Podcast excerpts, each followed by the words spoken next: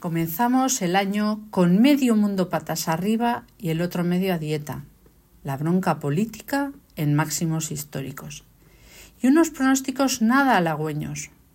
2024 será un año difícil para los niños de todo el mundo, que estarán más expuestos a la violencia y la guerra y las dificultades económicas. Esa es la conclusión de un reciente informe de UNICEF.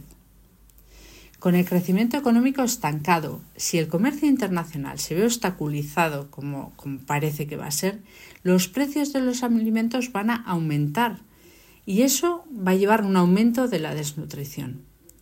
La crisis climática tampoco parece que va a dar tregua y la escasez de agua y las catástrofes naturales van a amenazar la vida de millones de niños. Esta transición acelerada hacia las energías verdes está reconfigurando también los mercados laborales y las personas con menor cualificación van a ser las que más dificultades van a tener para encontrar empleo. Para colmo, en 2024 se celebrarán decenas de elecciones y la democracia mundial se enfrenta a riesgos sin precedentes.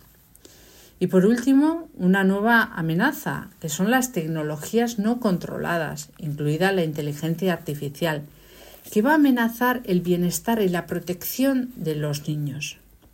Ante este panorama, el mundo se enfrenta a una disyuntiva. Hay que elegir entre un mundo fragmentado y dividido o uno de colaboración, cooperación, en el que se aprovechen las oportunidades para forjar un mundo más seguro y equitativo para toda la infancia.